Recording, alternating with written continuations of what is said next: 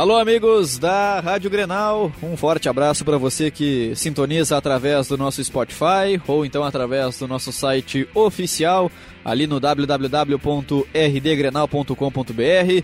Está começando mais um jogo tático em 2019, nossa 21 primeira edição desta temporada, a segunda do retorno do Campeonato Brasileiro, viu? Eu sou o Lucas Arruda, seja muito bem-vindo, porque vem aí na sequência uma hora cheia de muita informação, muitas análises, falando sobre essa rodada do brasileiro que foi algo surreal, né? Algo que poucas vezes nós vimos na vida, né? Tivemos destaque para o Grêmio vencendo o Havaí por 6 a 1 na Arena em Porto Alegre, reproduzindo mais uma vez o maior placar desta competição.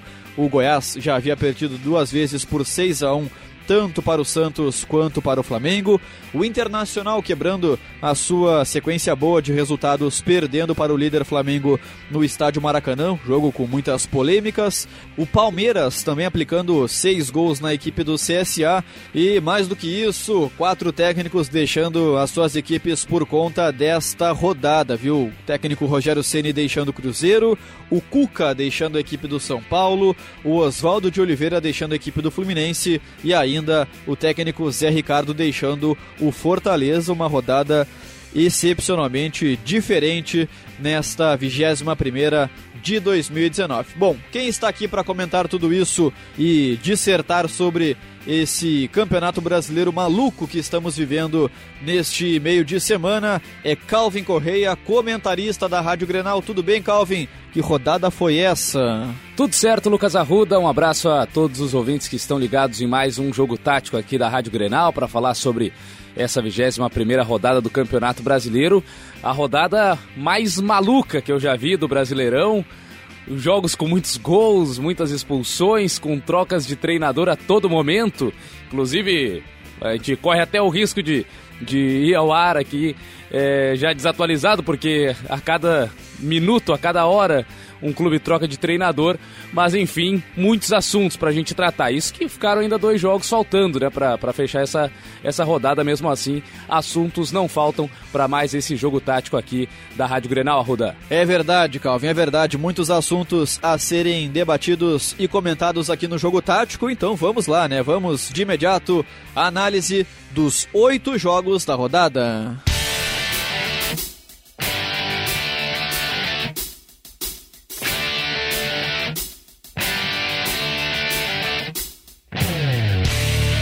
Oito jogos, né, Calvin, em função da semifinal da Copa Sul-Americana. Duas partidas foram adiadas e a gente começa na quarta-feira, às nove e meia da noite, no estádio Maracanã, no Rio de Janeiro. O líder Flamengo vencendo o Internacional pelo placar de 3 a 1, com três gols marcados pelo trio de ataque: Gabigol, Arrascaeta e Bruno Henrique. O Edenilson descontou para o Internacional no momento em que o Inter na partida tinha dois jogadores a menos no gramado. Bruno e Paulo Guerreiro haviam sido expulsos. O Flamengo do técnico Jorge Jesus esteve em campo com Diego Alves, Rafinha, Rodrigo Caio, Pablo Mari e Felipe Luiz. William Arão, Gerson e Arrascaeta Everton Ribeiro, Bruno Henrique e Gabriel O Gabigol. Ainda participaram do jogo os atacantes Vitinho e Berril, além do jovem meia Renier Jesus. O internacional do técnico Adair Hellman esteve em campo com Lomba, Bruno, Rodrigo Moledo, Vitor Cuesta e Wendel, Rodrigo Lindoso, Edenilson e Nonato, Patrick, Nico Lopes e Paulo Guerreiro. Ainda participaram do jogo o zagueiro Klaus, o lateral esquerdo Zeca, além do atacante Guilherme Parede. Flamengo 3, Calvin Internacional 1. A equipe carioca, cada vez mais líder do Campeonato Brasileiro, tem 48 pontos na tabela. E o Internacional, pelo menos, não se movimentou na rodada, permanece em quarto lugar. Pois é, vitória do Flamengo por 3 a 1 diante do Inter num jogo bastante atípico, né? Por conta das expulsões, das polêmicas é, de arbitragem, mas uma vitória é, merecida do Flamengo. O Inter, é, fora de casa, de novo teve uma, uma postura um pouquinho mais defensiva, né? O Odair Helman optou dessa vez por entrar com o Nonato na equipe, mas não na vaga do Patrick, sim na vaga do Wellington Silva. E aí, com isso, o Patrick passou a jogar aberto pelo lado esquerdo com o Nonato no tripé de meio-campistas junto do, do Edenilson e do Lindoso. E aí só tinha um escape, só é, uma saída com velocidade, que era pelo lado direito com o Nico Lopes. E o Flamengo anulou muito bem nos primeiros minutos com o Felipe Luiz, fazendo uma boa marcação em cima do uruguaio. E o Flamengo jogando da sua maneira tradicional, né? Sempre com aquela variação de, de sistema, é, mas começou dessa vez já com os dois meias abertos mesmo, Everton Ribeiro e, e De Arrascaeta, e com a dupla na frente, o, o Bruno Henrique e o, o Gabigol. E foi um jogo em que, por mais que tenha sido pouco tempo de 11 contra 11, mesmo assim, nesse pouco tempo, o Flamengo foi melhor. É, criou oportunidades, é, controlou o jogo e teve também, claro, a, é, o aproveitamento de, de chances, né? Porque o Inter acaba perdendo o Moledo lesionado cedo e com isso o Odair opta por escalar o Klaus na vaga.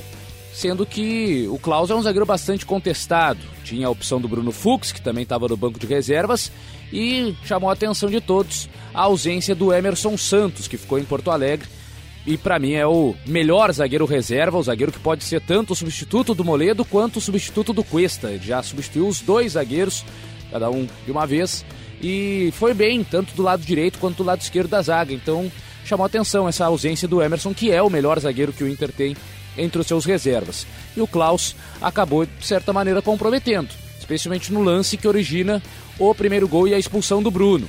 Uma ótima jogada do Everton Ribeiro, que faz o passe em profundidade, e o Gabigol na finta, né? Ele não precisa nem tocar na bola, ele só ginga o corpo e o Klaus passa lotado, dá o bote totalmente afobado, acaba errando tudo, e aí o, o Gabriel é, sai na cara do, do Lomba, ainda dribla o goleiro colorado e é puxado pelo, pelo Bruno, que configura o pênalti e a expulsão, e o Flamengo na frente com o, o gol convertido na cobrança de pênalti pelo é, Gabriel Barbosa. E a partir daí, a única alternativa de escape ainda é sacada. O Odair tira o Nico Lopes para colocar o Zeca e recompor a lateral direita. Com isso passa a jogar com duas linhas de quatro, mais o Guerreiro à frente, sendo que é, na esquerda já estava o Patrick e aí na direita o Nonato, que não é exatamente jogador de velocidade de arranque, é mais de controle de bola. Então, controle de bola de um lado, força física do outro. O Inter não tinha velocidade para avançar. Então tentava sempre os avanços pelo lado esquerdo com o Patrick arrastando a marcação mesmo, carregando a bola, protegendo com o, o corpo e tentando utilizar dessa força para cavar lateral, cavar escanteio, cavar falta, enfim, para avançar do jeito que dava, sem muito trabalho é, com é, troca de passes ou algo do tipo. Então foi um, um Inter muito dependente desses avanços do Patrick é, a partir do momento que ficou com um homem a menos. E até teve uma jogada interessante, uma escapada em velocidade, com o Edenilson saindo da sua função mais é, de volante e aparecendo como um ponta esquerda, recebendo o lançamento do Wendel e aí fazendo passe para o Guerreiro no lance que o Inter reclamou bastante, né, da chegada do Rodrigo Caio é, com o joelho na coxa do Guerreiro e o peruano é, com isso deslocado e, e finalizando é, fraco para a defesa do Diego Alves. E depois a expulsão do Guerreiro, aí de uma maneira até um pouco inexplicável, porque há um choque de cabeça, né, em que o Rodrigo Caio antecipa e consegue tocar na bola antes, até acho que ele faz a carga para é, tocar na bola antes que o Guerreiro, então poderia ter sido marcada a falta, mas falta de jogo. É, e o, o, Rodrigo Caio toca de cabeça na bola e depois há o, o contato, o choque cabeça com cabeça do Rodrigo Caio com o Guerreiro. E aí o Guerreiro se irrita bastante, reclama de uma cotovelada do Arão, mas me parece que na imagem o Arão nem chega a acertar de fato o cotovelo, chega a passar raspando e mais na altura do maxilar do que no, no na sobrancelha. Então, é uma revolta exagerada do, do Guerreiro, que acaba xingando a arbitragem, aí também é expulso. E com isso complica ainda mais a situação do Inter, né? De jogar com dois a menos, jogar 9 contra 11. E mesmo assim o Inter consegue no segundo tempo, ali por 4 minutos, empatar o jogo, né? Uma jogada de é, raça do Patrick dividindo e também de uma moleza da defesa do Flamengo. Tanto o William Arão no primeiro momento e especialmente o Rodrigo Caio depois que tinha a bola, a feição para ele dar um bico, se livrar do perigo, e ele tentou proteger, protegeu com o corpo mole e acabou perdendo na dividida com o Patrick, dando o carrinho, recuperando a bola, e aí a jogada com o Lindoso fazendo o passe para o Edenilson finalizar de canhota, arriscou com a perna que não era boa mesmo de primeira, e ela pegando na cabeça do Gerson e enganando completamente o Diego Alves. Mas ainda assim era um jogo difícil para o Inter conseguir é, qualquer situação e o Flamengo voltou a ficar à frente no cruzamento do Rafinha com o De Arrascaeta entrando no meio de Klaus e Zeca. E aí chamou atenção, porque o Klaus não salta e até meio que se assusta quando ele vira para trás e vê que o Arrascaeta tá por ali. E o Zeca que não tenta disputar a bola com o uruguaio. O Zeca tá vendo o uruguaio entrar e em vez de tentar também disputar essa bola, atacar a bola, ele meio que tenta fazer uma escolta, ele protege, ele tenta é, deixar a bola passar em vez de é, ir para disputar a bola. E com isso fica fácil para o camisa 14 do Flamengo marcar o segundo gol. E depois também o, o terceiro gol com tranquilidade, com a bola invertida da direita para a esquerda e o Arrascaeta fazendo o passe de primeira para o Bruno Henrique na segunda trave só escorar em mais um erro do Klaus que acaba tentando dar o bote no Reinier, enquanto o Bruno Henrique na outra ponta estava livre e, e marca o, o terceiro gol da equipe do Flamengo. Então, um jogo bastante tranquilo até do, do Flamengo, nem forçou muito para buscar é, uma goleada e até alguns testes né, que o Jesus fez depois, sacando, por exemplo, o, o William Arão e deixando o meio de campo com o Gerson de primeiro volante e o Everton Ribeiro de segundo volante, time ainda mais ofensivo. E aí já nem precisava mesmo do Arão, porque é, no 11 contra 9 o Inter não conseguia sair do, do, do seu campo é, e um jogo bastante atípico, mas que mesmo assim, aqueles primeiros 17, 18 minutos é, em que o Inter jogou 11 contra 11 diante do Flamengo, não teve muita saída para o ataque, ficou encurralado pelo time carioca e acabou num erro defensivo, é, gerando o primeiro gol, a expulsão e tudo o restante que aconteceu é, na sequência da partida. Então, mais uma vez, a decepção do lado colorado, de uma partida fora de casa sem uma postura tão adequada, e pelo lado do Flamengo segue é, um clima de é, muita euforia pelos bons jogos, bem que um jogo até um pouco mais estranho né, nesse 11 contra 9, mas com a vitória tranquila, sem nenhuma preocupação da equipe rubro-negra. Saltamos, Calvin, para a quinta-feira, às 8 horas da noite, quando o Grêmio recebeu a equipe do Havaí em Porto Alegre, na Arena, e venceu pelo placar de 6 a 1. Diego Tardelli, David Braz, Luan, Luciano, Bruno Cortes e André os gols do Grêmio e o GG de falta descontando para a equipe catarinense. O Grêmio do técnico Renato Portaluppi esteve em campo com Paulo Vitor, Rafael Galhardo, David Braz, Kahneman e Bruno Cortes, Michel, Matheus Henrique e Luan, Luciano, Everton e Diego Tardelli. Ainda participaram da partida o lateral experiente Léo Moura, o meia Patrick, além do centroavante André. Já o Havaí do técnico Alberto Valentim esteve em campo com Vladimir, Yuri, Betão, Zé Marcos e Igor Fernandes, Richard Franco, Pedro Castro e Matheus Barbosa, Gustavo Ferrarez, Caio Paulista e Jonathan. Ainda entraram ao longo do jogo o goleiro Gladson, o volante colombiano Mosqueira, além do meio autor do gol GG. Grêmio 6, Calvin, Havaí 1. O Grêmio permanece na sétima colocação, mas mais próximo do G6. E o Havaí, por sua vez, é o 19 colocado. Goleada, né? Um passeio do Grêmio diante do Havaí, mostrando a diferença gritante, né? De, de elenco, de, de time, enfim. E o Grêmio ainda é, dando seu último esforço é, no Brasileirão antes da primeira partida da Libertadores da América. Então o Renato colocando a equipe titular, é, até poupou o Alisson, o Luciano jogou na vaga ali aberto pelo lado direito, mas foi um Grêmio comprometido com a, com a partida e um Havaí ainda bastante fraco, né? Um time que vai lutar até as últimas rodadas contra o rebaixamento, não sei nem se chegará até a última rodada vivo, enfim, e acabou sendo atropelado é, pelo Grêmio. Jogo bastante tranquilo é, de vitória para o Grêmio e até me chamou a atenção algumas escolhas do Valentim para essa partida. Por exemplo, começar com o, o Lourenço no banco de reservas, apostar no Gustavo Ferrares, tirando um pouco da velocidade pelo lado, né? o, o Lourenço vinha dando essa velocidade pelo lado direito, o Ferrares já é um meio campista que tenta trabalhar um pouquinho mais o jogo, né? E aí o, o, o Havaí só tinha o Caio Paulista do outro lado para essas puxadas de contra-ataque. É, e também o Zé Marcos na zaga, jogando ao lado do, do Betão. É, enfim, algumas das, das mudanças que o, que o Valentim fez para essa partida. E o Grêmio, de uma maneira muito natural, conseguiu a vitória, o primeiro gol logo aos 5 minutos, na bola trabalhada, de pé em pé, como é de característica do Grêmio, até a, a tabela do Everton com Tardelli, né? É interessante ver como o Tardelli tem participado dessas tabelas de primeira, né? O que facilita muito na velocidade com que os passes são trocados. Então, o tempo todo a gente vê quando o Tardelli recebe a bola, não tenta parar para tocar. Ele já toca de primeira e acerta o passe geralmente, o que dá mais velocidade e tira um pouco da, da marcação adversária. Então, tabelinha ali rápida, Everton e Tardelli. O Everton finalizando, o Vladimir defendendo, se machucando no lance, inclusive. E o Tardelli é, dividindo ali com o Everton, mas conseguindo tocar na bola primeiro e abrindo o placar. E aí, acho que o Valentim errou, porque o Vladimir claramente não tinha condições de seguir na partida, estava mancando a todo momento. E o Gladson ficou aquecendo durante um tempo e não foi colocado.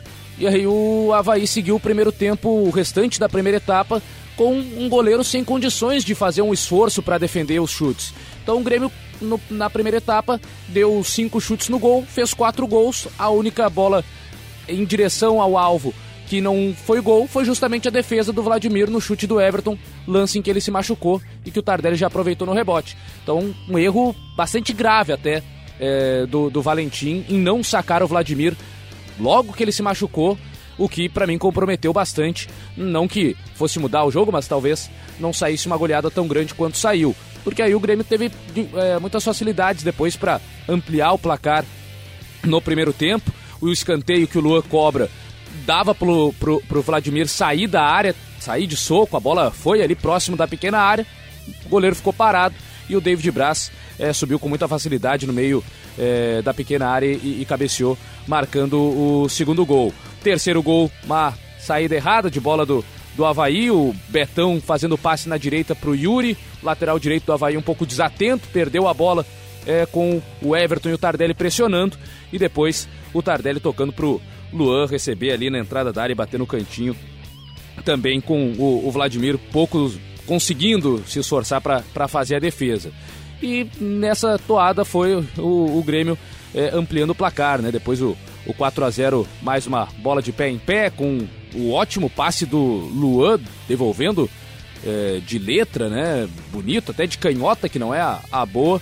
E aí o Luciano finalizando no ângulo, sem chance. Essa aí mesmo, se o goleiro tivesse totais condições, não chegaria, porque foi um golaço realmente do Luciano. E o Havaí chegando pouco, conseguindo é, duas finalizações é, com o Matheus Barbosa, uma de fora da área, outra um, um cabeceio até para a defesa é, do Paulo Vitor, mas um jogo amplamente controlado pelo Grêmio, com toda a sua característica de time envolvente quando joga em casa, e na segunda etapa até diminuiu um pouco o ritmo e mesmo assim é, fez mais dois gols, um com Bruno Cortes, né, que não é muito de fazer gol, mas aproveitando ali uma bola é, pelo lado esquerdo e, e chutando com o desvio do Betão, e a outra com o cruzamento do Everton já pelo lado direito na cabeça do André, que até apareceu ali na, na segunda trave para marcar.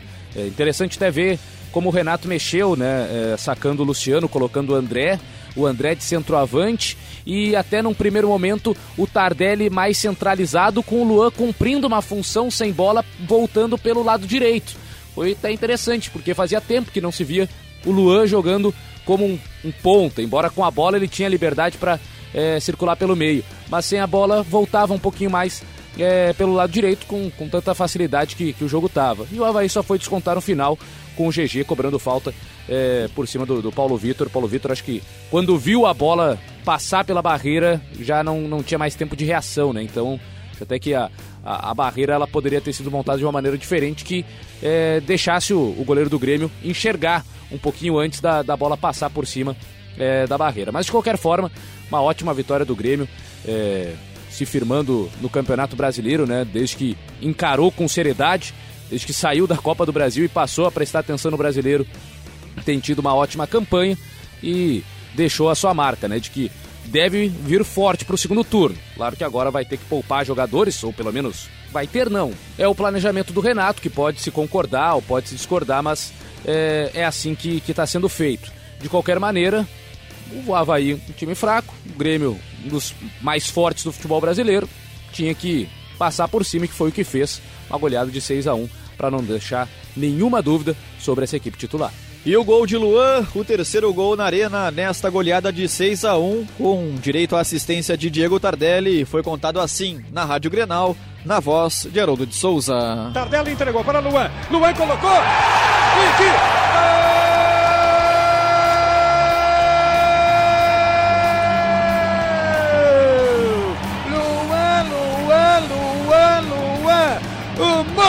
de São José do Rio Preto. De perna direita, tira o zagueiro, escolhe o canto e bate no cantinho esquerdo de Vladimir. E estufa os cordéis da cidadela catarinense. Vem comigo de novo, nação tricolora. As bandeiras tricolores estão tremulando, tremulando, tremulando. Torcedor do Brasil lá no placar. Amplia o Grêmio aos 38 minutos do primeiro tempo. 3 para o Grêmio, 0 para o Havaí Futebol Clube Bruno Flores. Voltamos à quarta-feira, no horário das sete e meia da noite, na abertura da 21 primeira rodada no Estádio Castelão, em Fortaleza. O Ceará recebendo a equipe do Cruzeiro em um jogo morno, sem grandes emoções. Ceará 0, Cruzeiro também 0 e depois culminando na demissão do técnico Rogério Ceni. O Ceará do técnico Enderson Moreira esteve em campo com Diogo Silva, Samuel Xavier, Valdo, Thiago Alves e Thiago Carleto. Fabinho, Ricardinho e Felipe Bachola, Thiago Galhardo, Leandro Carvalho e Bergson. Ainda participaram do jogo os atacantes Matheus Gonçalves e Felipe Cardoso, além do meia Wesley. Já o Cruzeiro, do até então técnico Rogério Ceni, esteve em campo com Fábio, Orejuela, Dedé, Fabrício Bruno e Egídio, Henrique, Ederson e Robinho, Marquinhos Gabriel, David e Pedro Rocha. Ainda participaram do empate os atacantes Ezequiel e Fred, além do jovem meia Maurício. Ceará 0, Calvin Cruzeiro também 0. Ceará neste momento 14 colocado e o Cruzeiro segue dentro do Z4, é o 17 na tabela. Pois é, Rudo, um jogo bastante movimentado lá no Castelão, apesar desse 0 a 0 especialmente na primeira etapa, com os goleiros trabalhando bastante. Ceará do Enderson com algumas novidades, né? O Felipe Silva, o Bachola, jogando pelo lado esquerdo na vaga do Lima, que até tinha ido bem contra o, o CSA, tinha sido um dos principais jogadores do time. É, e o Carleto, né? É, retomando a posição na lateral esquerda, na vaga do João Lucas, além do Bergson, virando o centroavante no lugar do Felipe Cardoso. E o Rogério Ceni mais uma vez apostando no 4-1-4-1, com Henrique, Robinho e Ederson como esse tripé de meio-campistas. Marquinhos Gabriel, dessa vez no lugar do Thiago Neves para fazer a, a ponta direita, com o David na esquerda e o Pedro Rocha no comando de ataque. E foi um primeiro tempo muito movimentado. O Ceará teve a primeira chegada com o Thiago Carleto sempre perigoso nas bolas paradas, até tentando é, um gol olímpico. É, depois o Cruzeiro equilibrou e até foi melhor para mim do que o, o, o Ceará na maior parte do primeiro tempo, com algumas jogadas até bem trabalhadas de pé em pé é, e também acionando velocidade em alguns momentos. É, chegou pela primeira vez até numa atrapalhada da, do, do, meio de campo do, do Ceará. O Fabinho foi fazer uma cobrança de falta rápida, escorando para trás. É, o Ricardinho não, não percebeu também.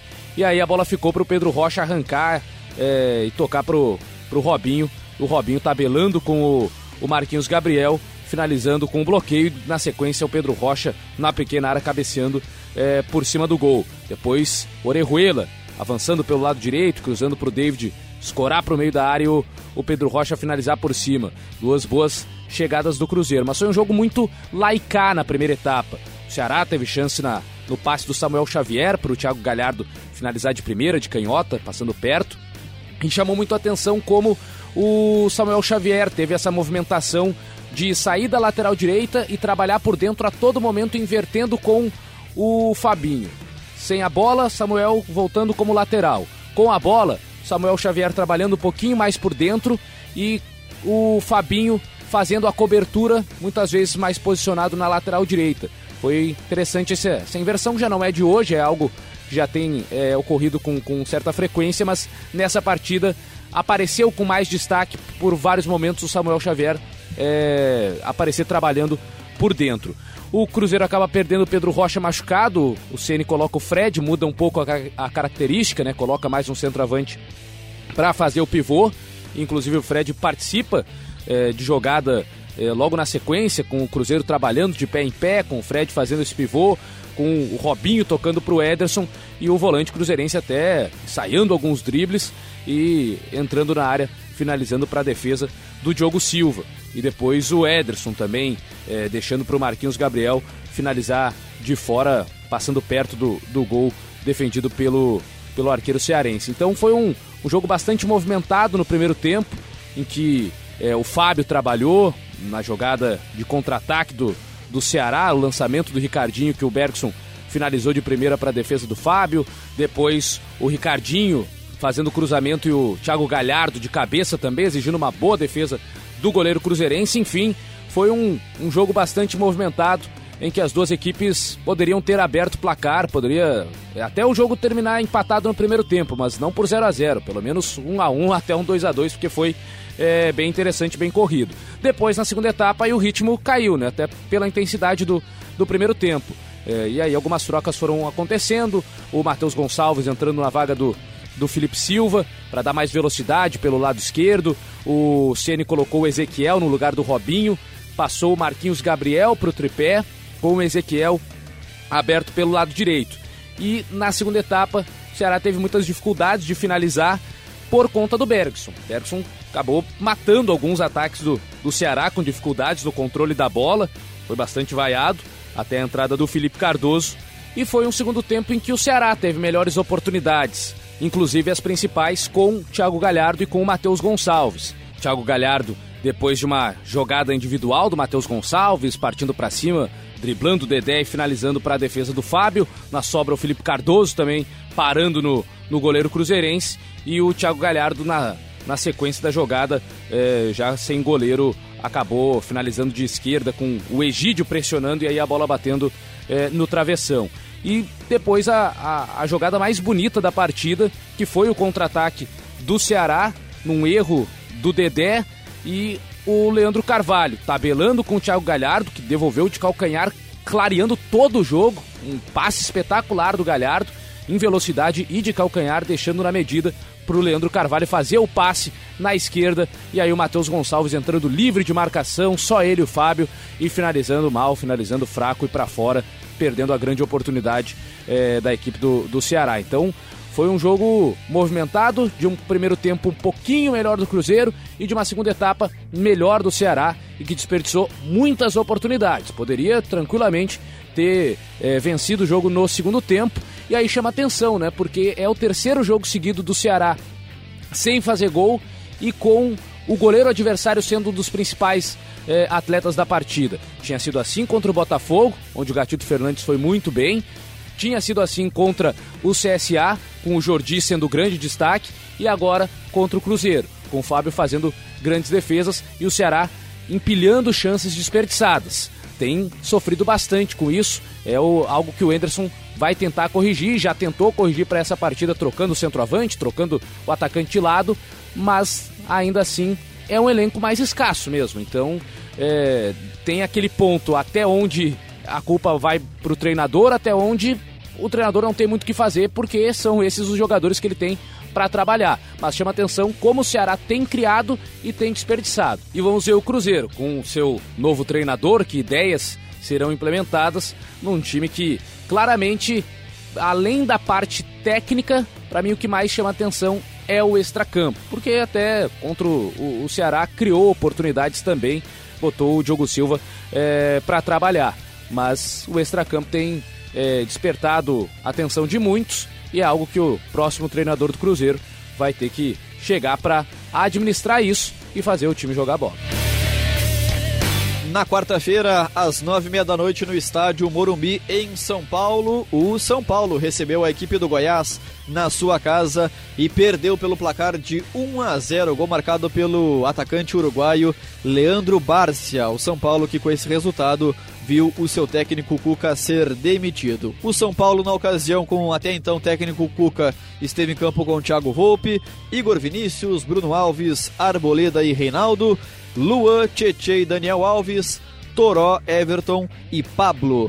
Ainda participaram da derrota o atacante Elinho, o meia atacante Anthony e o meia articulador Igor Gomes. Já o Goiás do técnico Ney Franco esteve em campo com Tadeu, Iago Rocha, Fábio Sanches, Rafael Vaz e Jefferson, Gilberto, Iago Felipe e Léo Sena, Leandro Bárcia, Michael e Rafael Moura. Ainda participaram da vitória os meias Caio e Rafinha, além do lateral esquerdo ex-grêmio Marcelo Hermes. São Paulo 0, Calvin Goiás 1. São Paulo, neste momento, é o sexto colocado na tabela, tem 35 pontos. E o Goiás, por sua vez, é o 12 colocado. É, mais um jogo com troca de técnico posterior à partida, no caso, Cuca deixando São Paulo e deixando de uma maneira melancólica, né? Depois de perder em casa para o Goiás pelo placar de 1 a 0 Goiás que vinha sendo um dos piores visitantes, um dos visitantes que mais levava gols e conseguiu é, vencer sem ser vazado nesse jogo diante do São Paulo. Chamou atenção a escalação do Cuca, mais uma vez modificando o time, é, jogando de início no 4-2-3-1, tendo o Toró pelo lado direito, o Everton pelo lado esquerdo e o Daniel Alves centralizado, meia camisa 10, não um meio campista, mas sim um meia armador de fato, numa linha de três é, atrás do Pablo como centroavante. E o Igor Vinícius começando na lateral direita. Né? O, o Juan Fran, contratado do Atlético de Madrid com toda a grife, ficou no banco de reservas para o jovem Igor Vinícius, que até vinha sendo criticado por uma parte da torcida é, São Paulina. Então, escolhas diferentes do Cuca e que não funcionaram muito bem. E o Goiás se encontrando com o, a formação de três meio-campistas, né? O, o Ney Franco tem dado um pouco mais de liberdade para o Léo Senna na armação das jogadas, mas sem a bola também contribui na marcação. Então é um meio de campo que tem o Gilberto como primeiro volante, Iago Felipe e Léo Senna complementando essa trinca. E aí, Michael de um lado, Bárcia do outro, com o Rafael Moura dessa vez no comando de ataque. Foi um começo de jogos com São Paulo em cima, criando já algumas é, oportunidades em cruzamentos, em, rondando a, a, área adversária, mas o Goiás que abriu o placar numa desatenção da defesa do São Paulo, né? um arremesso lateral do Iago Rocha, a casquinha do Rafael Moura para dentro da área, e aí o Michael batendo para trás e o Leandro Bárcia girando na marcação e finalizando é, no canto do, do Thiago Volpe, abrindo o placar para a equipe do Goiás. E a partir disso, foi um jogo de ataque contra a defesa. O São Paulo o tempo todo pressionando, martelando, mas não conseguindo marcar numa grande noite do Tadeu, fazendo ótimas defesas. É, Daniel Alves parou no goleiro do Goiás. O, depois, na sequência, o Everton teve jogada de tabela rápida com o Torói e finalizou é, passando por todo mundo. Ninguém conseguiu completar para as redes. Foi um São Paulo que é, variava né, entre jogadas pelos lados, é, com os cruzamentos ou com as finalizações de fora da área.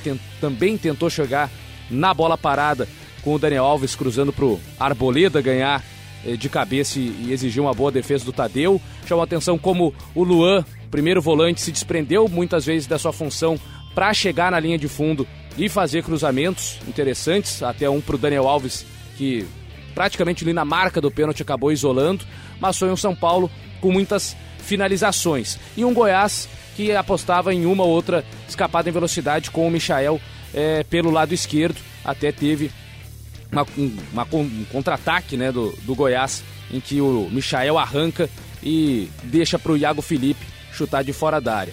E no segundo tempo o Cuca é, mexeu ainda mais na equipe, né, com a entrada do Igor Gomes no lugar do Everton e até passou a jogar com uma formação um pouquinho diferente, com três meio-campistas e dois atacantes aproximando do centroavante, mas com amplitude, ou seja, o campo sendo aberto pelos laterais, que no momento é, de ataque é, se juntavam praticamente como pontas. Então eram São Paulo na segunda etapa com Luan, Daniel Alves e Tietê na trinca. O Luan mais recuado e o Daniel Alves aí sim mais como meio campista alinhado ao Tietê, com Anthony e Igor Gomes, se aproximando do Pablo, mas não abrindo campo, não, fun não funcionando como pontas, e sim como atacantes próximos do centroavante. E aí o campo sendo aberto com o Reinaldo e Igor Vinícius a todo momento, chegando com força, quase como se fosse realmente é, pontas, jogadores de ataque. E foi um São Paulo que criou ainda mais oportunidades, com o Reinaldo ganhando muita projeção à frente, girando em cima do Barça, finalizando para a defesa do Tadeu, depois o próprio Reinaldo aparecendo dentro da área no cruzamento do Luan para cabecear com, com perigo, até o lance do pênalti, né?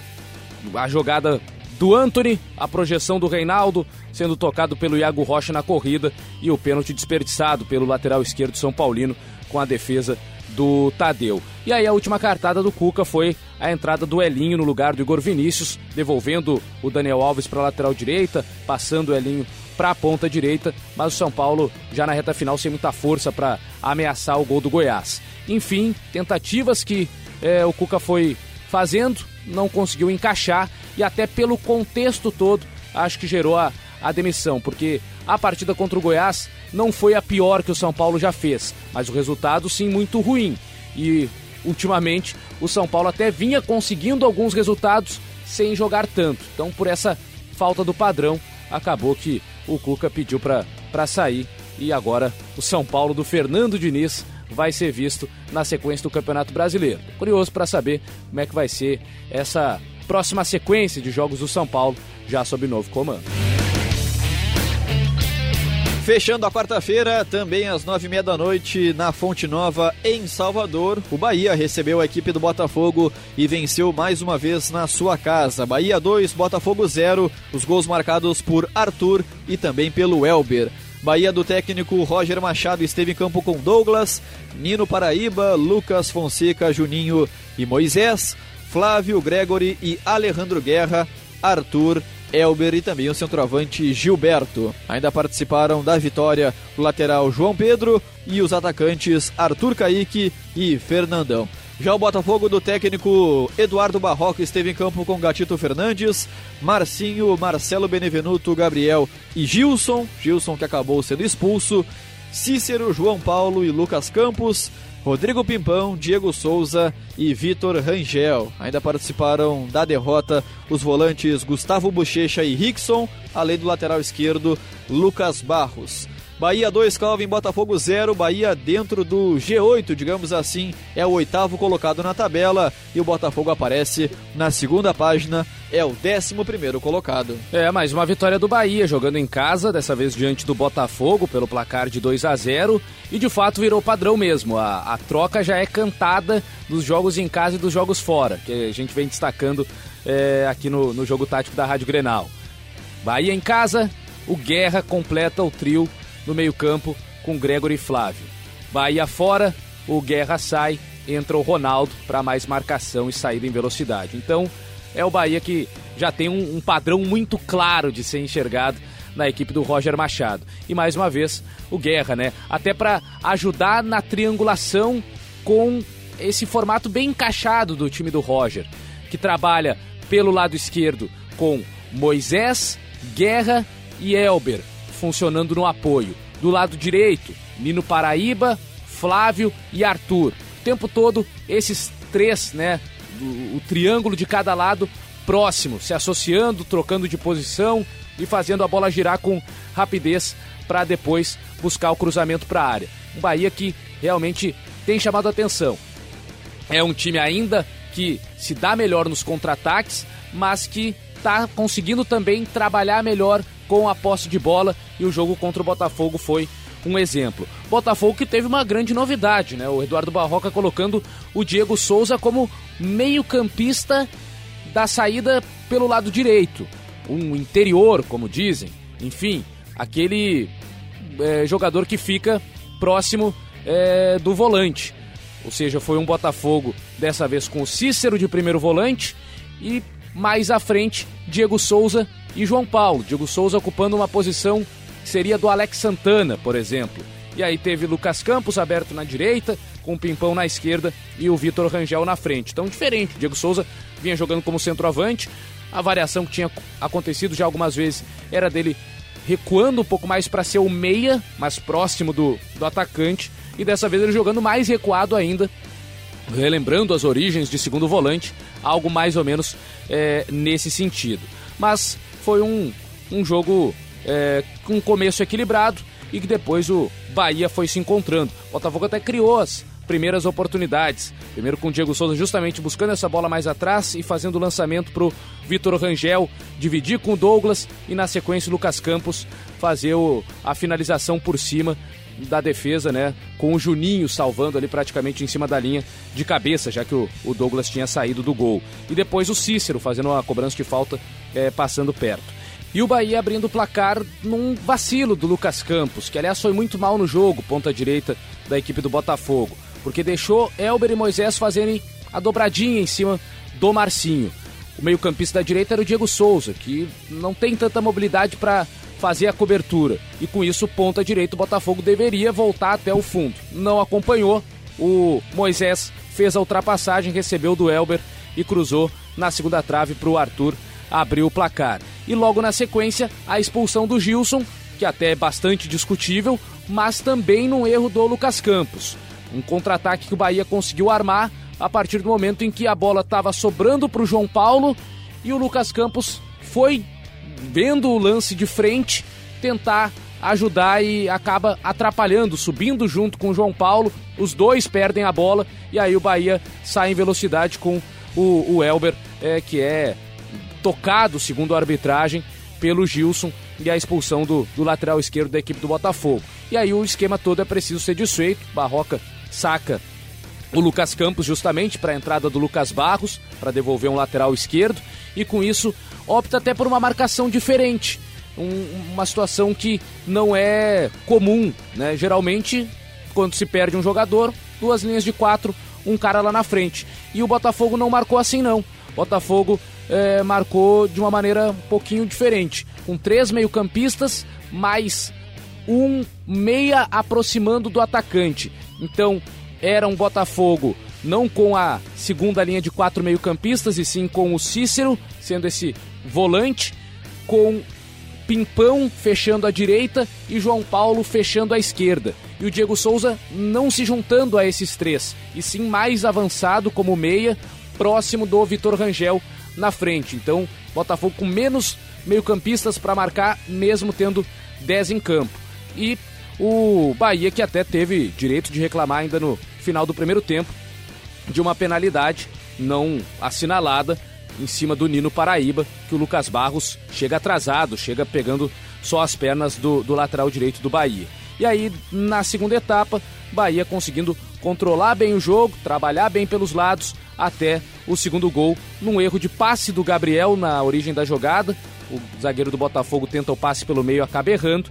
E aí o contra-ataque do Bahia, com o Gregory lançando o Arthur, fazendo o cruzamento para o Elber completar na, na segunda trave. Uma jogada parecida, mas invertida com o, o primeiro tempo, né? Que o primeiro gol, cruzamento da esquerda para a direita, segundo gol, cruzamento da direita para a esquerda. E depois do 2 a 0 aí o Botafogo já sem forças, né? O, o Barroca até tentou colocar o Rickson na vaga do, do Diego Souza, devolver aquela formação com os quatro meio-campistas, aí com o Rickson fechando a direita e o, o Pimpão fechando a, a esquerda. Mas um, um Botafogo já sem, sem muita força para atacar e o Bahia controlando bem. E até com o, o João Pedro entrando na vaga do Guerra, lateral direito, seleção de base, muito promissor, né? Chegou a, a ser apontado como um, um, um, futuro lateral de seleção principal, entrando na, na reta final já da partida até como meio campista por dentro ali, um pouquinho mais à direita, é, com o, o Flávio invertendo e, e, fazendo mais esse papel do, do meio-campista de saída pela esquerda. Mas uma vitória boa do Bahia, mostrando essa característica cada vez melhor de trabalhar a bola nos jogos em casa, mas sabendo o tempo todo contra-atacar. E de um Botafogo que teve uma partida muito ruim e de um Lucas Campos pelo lado direito que não funcionou e que até por isso dá para entender porque das últimas escolhas do Barroca do Fernando na lateral direita e do Marcinho um pouco mais avançado, tentando devolver o Marcinho para a lateral e o Lucas Campos para a lateral direita. A escolha acabou não funcionando e comprometeu na derrota do Botafogo. Na quinta-feira, às 7h15 da noite, no estádio Pacaembu, em São Paulo, o Palmeiras recebeu a equipe do CSA e aplicou uma goleada espetacular, viu? Palmeiras 6, CSA 2, com direito a dois gols do centroavante Luiz Adriano, dois gols do volante Bruno Henrique, um gol do zagueiro paraguaio Gustavo Gomes e outro gol do atacante William Bigode. Ainda marcaram pelo CSA o atacante Ricardo Bueno e o lateral barra ponta Apodi. Palmeiras do técnico Mano Menezes, que segue invicto na equipe do Verdão, esteve em campo com Everton, Gian, Gustavo Gomes, Vitor Hugo e Diogo Barbosa, Felipe Melo, Bruno Henrique e Gustavo Scarpa, Dudu, William Bigode e Luiz Adriano. Ainda participaram da vitória os meias Johan e Lucas Lima, além do volante Matheus Fernandes. Já o CSA do técnico Argel Fux esteve em campo com Jordi, Dauan, Alain Costa, Luciano Castan e Carlinhos, Naldo, Jean Kleber e Jonathan Gomes, Apodi Hector Bustamante e Alexandro. Ainda participaram do jogo o atacante Ricardo Bueno, o também atacante Jarro Pedroso e o lateral Euler. Palmeiras 6, Calvin CSA 2. Palmeiras segue tranquilo na vice-liderança do Campeonato Brasileiro com 45 pontos e o CSA dentro do Z4 é o 18 na tabela. Pois é, ruda goleada do time do Mano Menezes sobre a equipe comandada pelo Argel Fux, Palmeiras 6, CSA 2 e com o Luiz Adriano mais uma vez sendo destaque, encaixou rapidamente nessa equipe do Palmeiras como esse centroavante que o tempo todo recebe é, em profundidade e completa cruzamentos da maneira que for, de cabeça, de pé, é, dando voadora, como foi em um dos gols, enfim, um, um, centroavante bem interessante, que não faz tanto pivô, mas que o tempo todo está atacando o espaço para receber em profundidade e buscar a finalização.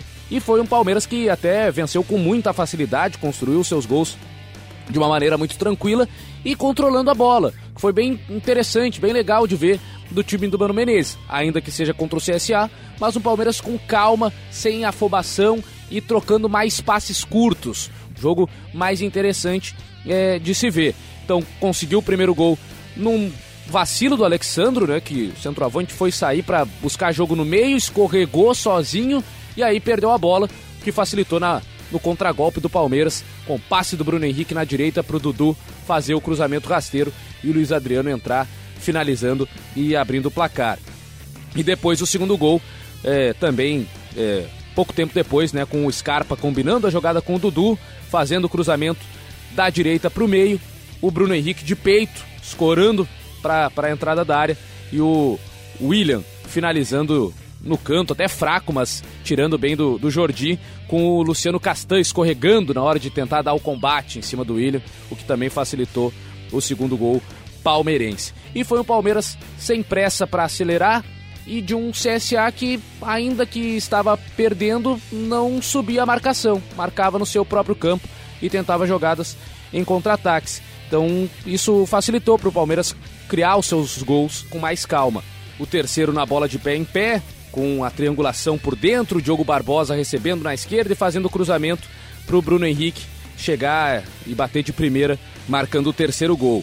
Depois o CSA até teve uma escapada com o Jonathan Gomes finalizando de entrada da área, mas muito pouco, né? Criou o, o time alagoano no primeiro tempo. E o quarto gol do Palmeiras, no escanteio do Dudu, com desvio na primeira trave do Luiz Adriano, para a segunda trave o Felipe Melo desviar para o meio da área e aí o Gustavo Gomes completar de cabeça facilidade do Palmeiras né, para trabalhar. Três toques de cabeça é, sem que o, a defesa do CSA conseguisse afastar. Primeiro o Luiz Adriano, para a segunda trave com o Felipe Melo, devolvendo para o meio da área para o Gustavo Gomes marcar o quarto. No segundo tempo, aquela troca tradicional e que já está até é, desgastando um pouco no CSA, né? O tempo todo é, sai o Alexandre, entra o Ricardo Bueno no intervalo. E aí já há de se questionar se o Alexandro de fato tem entregado o suficiente para o CSA. Centroavante que joga apenas um tempo, já perdeu o pênalti, que é, entregou no primeiro gol do Palmeiras e com isso tem pouco contribuído para a equipe alagoana. Acho que esse é o principal ponto. O Argel corrigiu lá o Apodi na ponta esquerda e funcionou, mas o comando de ataque com o Alexandro me parece que não é, é dos melhores. E o Ricardo Bueno entrando na segunda etapa e até conseguiu fazer um dos, dos gols do, do, do CSA. É, também o, o Jarro entrou na vaga do Bustamante, aí o Apodi passou para o lado direito, né? E o, o Jarro Pedroso é, pelo lado esquerdo. O Apodi fez um belo gol, né? Chutando de, de fora da área. É, um gol sem, sem chances pro, pro Everton fazer a defesa. O Lucas Lima entrou bem na, na segunda etapa, né? É, participou do, do quinto e do sexto gol.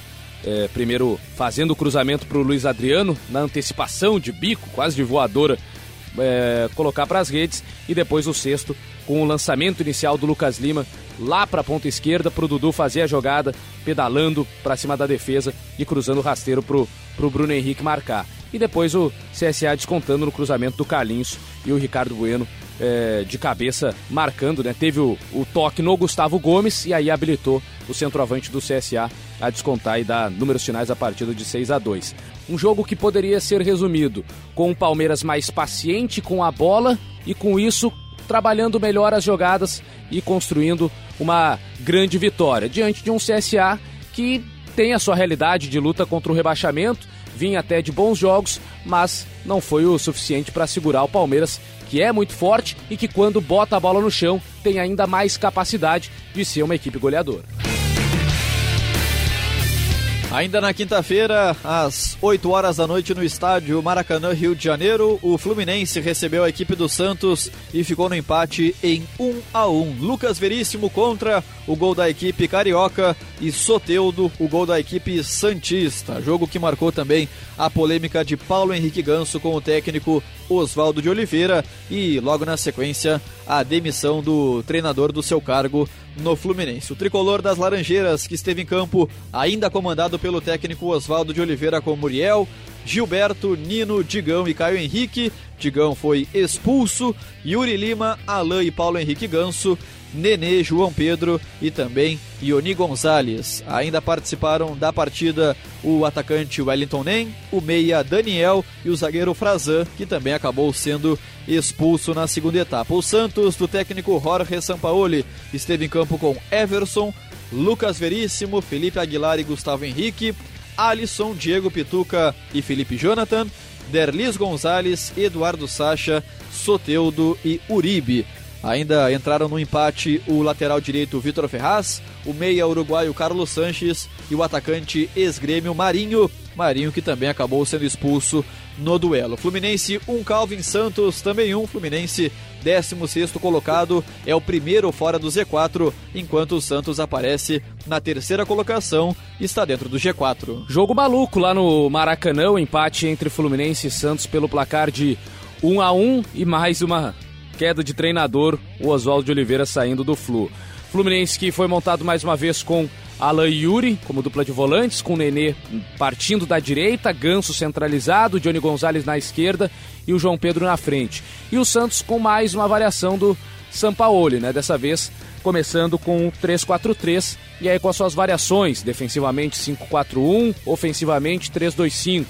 Ou seja, com Delis Gonzalez voltando como ala direita e o Felipe Jonathan fechando como é, na ala esquerda. Com o Eduardo Sacha dessa vez trabalhando como é, um atacante mais recuado junto do Soteudo, Sacha mais na direita, Soteudo na esquerda e lá na frente o Uribe.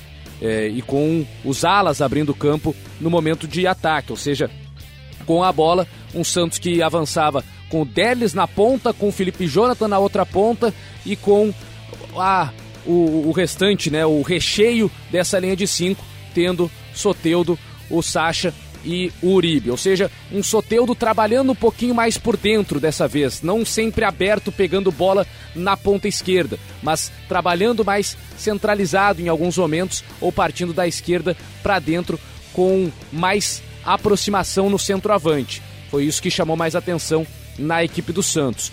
E um jogo em que foi um primeiro tempo de domínio da equipe visitante, criando oportunidades. O Muriel fez grandes defesas, primeiro no passe do Sacha para para a finalização do Delis, do Gonzalez cara a cara com o goleiro do Fluminense e o Muriel defendendo. Depois o Soteudo fazendo boa jogada, o Sacha no corta-luz e o Felipe Jonathan dentro da área também parando no goleiro do Fluminense. E o Santos abrindo o placar no momento de recomposição lenta do Fluminense, cobrança de falta rápida e o Soteudo recebendo para velocidade pelo lado esquerdo, passando no meio do Nino e do Gilberto e finalizando é, no canto, tirando completamente do Muriel. E o Fluminense, que pouco chegou na primeira etapa, conseguiu empatar o jogo numa jogada de contra-ataque, com o Alain é, fazendo a, a jogada é, arrancando, tocando a bola, bola chegando pelo lado esquerdo com o Nenê, e aí o cruzamento, que até parecia não, não ter muita direção, e o Lucas Veríssimo foi fazer o corte, acabou jogando para o próprio gol e marcando o gol contra, empatando a partida. Mesmo com o Fluminense sem chegar tantas vezes, acabou até no lucro com o empate na primeira etapa. E aí no segundo tempo, Oswaldo coloca o Wellington Nem na vaga do Johnny Gonzalez, aí fixa o Nenê pelo lado esquerdo, com o Nem trabalhando pelo lado direito. O Santos também mexe, né? O Carlos Sanches entra na vaga do Délis Gonzalez, o Santos volta para o 4-3-3, com o Lucas Veríssimo de lateral e com o Sanches de meio campo. Dando mais liberdade também ao Diego Pituca, com o Alisson sendo esse primeiro volante. Depois com a entrada do Marinho no lugar do Uribe, Marinho na direita e o Sacha voltando a ser o, o centroavante. E um segundo tempo bastante atípico, com a saída do Ganso para a entrada do Daniel e o bate-boca do Ganso com o Oswaldo de Oliveira.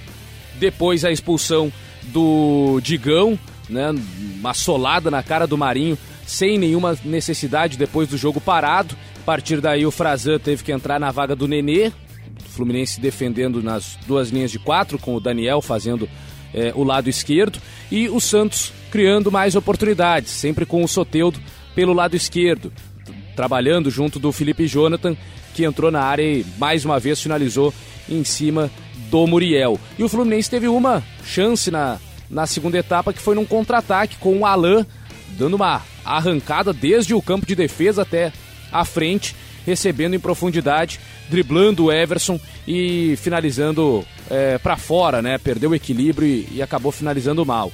E depois o Santos que aumentou ainda mais a sua pressão, chance com o Sacha livre chutando por cima, depois o Lucas Veríssimo cabeceando para fora no cruzamento do Marinho com o Muriel saindo muito mal do gol. Depois a expulsão do Frazano, carrinho em cima do Marinho e aí a loucura de vez com o, o Marinho sendo expulso de uma maneira bem é, estúpida, para dizer o mínimo, é, levando dois cartões amarelos em um intervalo de três minutos, o segundo sem nenhuma necessidade, numa falta que era tudo que o João Pedro queria para matar tempo. Então foi um jogo muito maluco, né? Lá no Maracanã, com bate-boca, muitas expulsões, muitas chances desperdiçadas pelo Santos mais uma vez. É um time que está pecando novamente. Tinha melhorado nesse quesito de chances criadas para chances marcadas e contra o Fluminense teve a recaída com várias oportunidades criadas e parando no Muriel ou parando na falta de pontaria. Enfim, para o Fluminense foi um jogo heróico de resistência. Para o Santos, um jogo bastante decepcionante pelo que a equipe criou jogando fora de casa. Agora é ver como será esse Fluminense sem Oswaldo de Oliveira e quem assumirá o comando, como fará, né? Porque com o Oswaldo o time do Fluminense perdeu o número de chances criadas que tinha com o Fernando Diniz e ainda assim sofrendo bastante em número de finalizações dos adversários é, contra o seu próprio gol. Mais uma vez o Fluminense teve o Muriel como um herói, né? o goleiro salvou a equipe carioca de sair derrotada do Maracanã.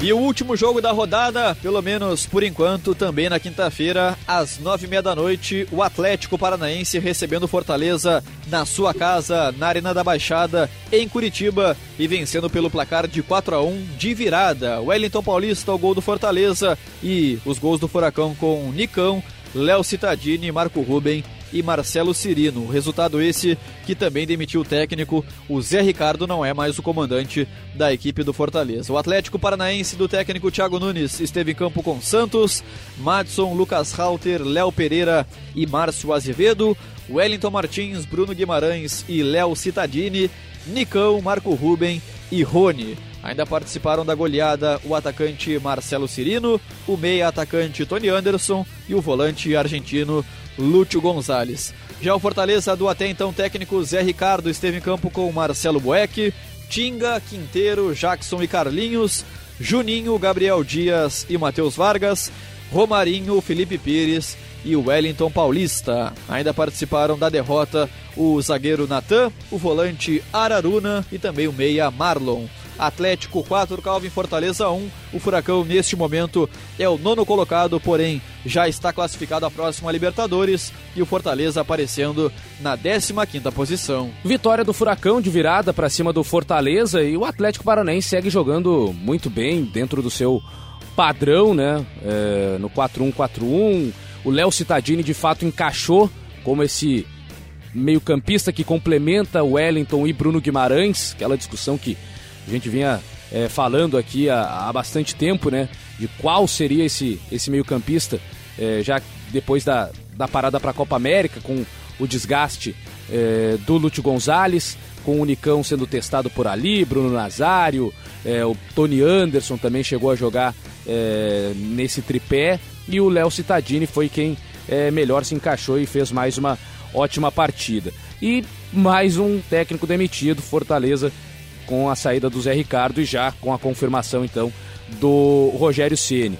Zé Ricardo dessa vez apostou num meio de campo mais recheado, com o Matheus Vargas sendo esse meio armador, com a aposta pelos lados Felipe Pires e do Romarinho e o Wellington Paulista na frente. A volta do Juninho jogando ao lado do Gabriel Dias. E o Fortaleza até surpreendeu, saindo na frente cedo, com lance acontecendo aos 6 minutos, mas o pênalti só marcado aos 10. Escanteio do Juninho Wellington Paulista cabeceia no braço do Léo Pereira e o pênalti no VAR confirmado com a cobrança sendo convertida pelo próprio Wellington Paulista. Mas o Furacão não teve muitas dificuldades para virar o jogo, com muita posse de bola, com construção pelos lados do campo, chegou ao empate na jogada característica de linha de fundo, com o Rony fazendo cruzamento fechado e o Marco Ruben desviando ali de biquinho de chuteira é, para empatar a partida. E depois o, o 2 a 1 num contra-ataque com o Léo Cittadini girando pelo meio e fazendo o lançamento para o Rony na esquerda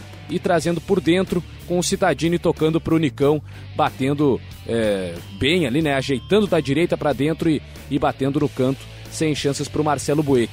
Mas foi um jogo de completo domínio da equipe do Atlético Paranaense e de um Fortaleza sem muita saída, tentando apostar em algumas jogadas individuais com o Romarinho, que até é, quase fez um belo gol no segundo tempo. Mas na segunda etapa, também pressão do Atlético. Terceiro gol no escanteio do Rony, com o Nicão escorando na segunda trave para o meio e o Citadini completando. E o quarto gol já na reta final, com o Nicão tocando para o Tony Anderson finalizar na trave e o Cirino marcando no rebote. É um, um Atlético Paranaense consolidado, que todo mundo sabe como joga e é difícil de parar essa equipe comandada pelo Thiago Nunes. E o Fortaleza, de novo, perdido nas ideias, é, entre contra-atacar, entre marcar mais atrás, enfim, não encaixou o Zé Ricardo de fato no, no Fortaleza. E com o Rogério Ceni a tendência é que o time volte a ter aquela cara própria, né? De dois volantes que trabalham bem por dentro, de quatro atacantes, sendo dois pontas e dois caras mais à frente, com o time trabalhando mais a bola com paciência no campo de defesa, traindo marcação, com o Felipe Alves sendo um dos caras exigidos na troca de passes a todo momento, com os zagueiros ficando mais com a bola, enfim, um Fortaleza sem tanta pressa de contra-atacar. É isso que dá para imaginar com a volta do Rogério Ceni no comando do Leão do Pici. Finalizadas as análises dos oito jogos dessa rodada, até então a 21 primeira rodada está encerrada, com dois jogos adiados para o dia 2 de outubro, na quarta-feira de Copa Libertadores, tem Atlético Mineiro e Vasco da Gama no Estádio Independência em BH, e também no mesmo horário, às 7h15, Chapecoense e Corinthians em Chapecó, na Arena Conda.